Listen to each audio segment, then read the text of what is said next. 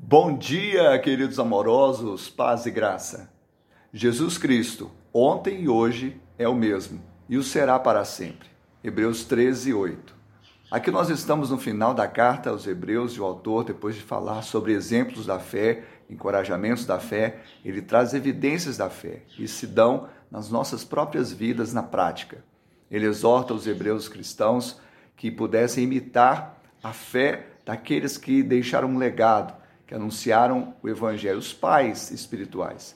Nós sabemos que não há glória ao homem e nem adoração ao homem, mas nós podemos honrá-los, porque a fé deles aponta para Cristo, que é o autor e consumador da fé.